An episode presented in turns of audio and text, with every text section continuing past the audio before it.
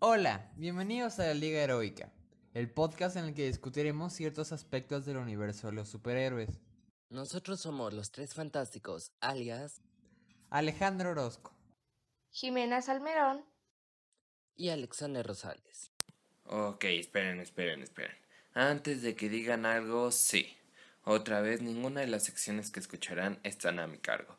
Pero no se desanimen, porque el día de hoy volvemos con dos secciones, siendo ambas con ambiente de Marvel. Pero bueno, ya, vamos a dejar de darle tanto rollo a esto y mejor empecemos.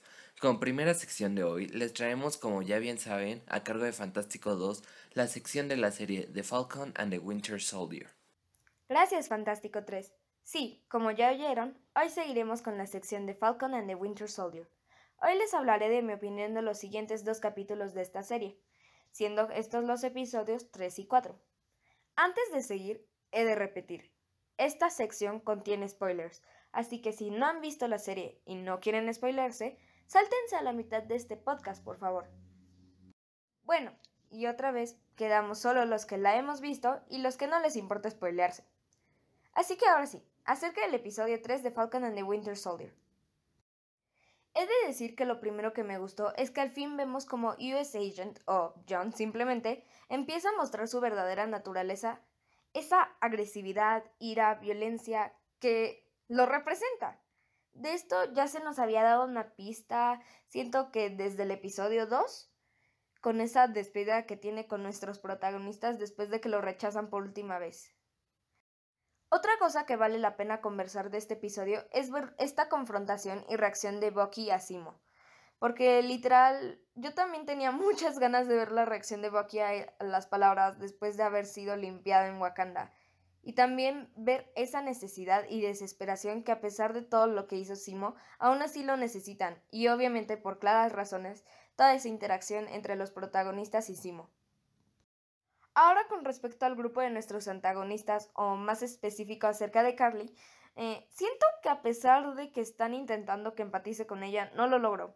Siento que hasta podría decir que siento más empatía por Simo. Pero bueno, creo que aún queda más por ver de este personaje. Una pequeña nota es que este episodio hasta cierto punto hizo que me doliera tener que ver a Bucky otra vez como The Winter Soldier Siento que no estaba lista, a pesar de que, pues, esa actuación para lograr esa parte de la misión. Acerca del final, creo que recae en el mismo cliffhanger que no me deja como, ¿qué? Solo como, me. Ahora con respecto al capítulo 4. He de decir que esta manera de empezar ha sido mi favorita de todos los capítulos hasta el momento, porque como ya saben, toda la historia de Bucky me llama mucho la atención. Y saber cómo fueron un poco esos años, o más específicamente el final de ese tiempo, en el que lo limpiaron de todo lo de Hydra, fue muy interesante. También siento que vuelvo a caer en el punto de que Carly no se gana mi empatía. O sea, me alegra el hecho de que dude de lo que hace, simbolizando que tiene conciencia. Y pues, como dice Sam, entiendo el motivo, debió ser algo terrible e inesperado pero yo considero que el fin no justifica los medios.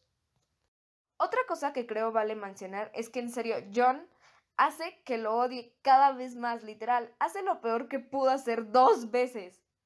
Pero bueno, si no lo hacía no hay serie, ¿cierto?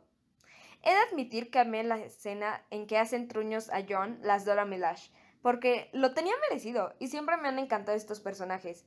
Y al mismo tiempo me agrada que Bucky y Sam las detuvieron, ya que indica que Steve estaba en lo correcto acerca de su moral.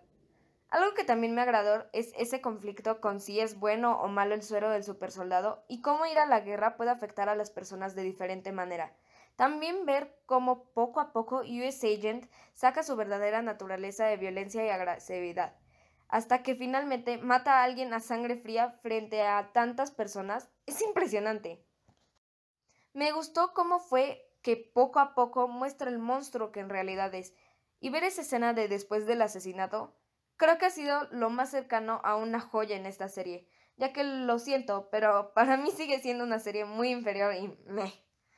Pero pues bueno, eso fue todo por mi parte de la sección por hoy. Wow, eso fue súper interesante. Aunque gracias por spoilearme, ¿eh?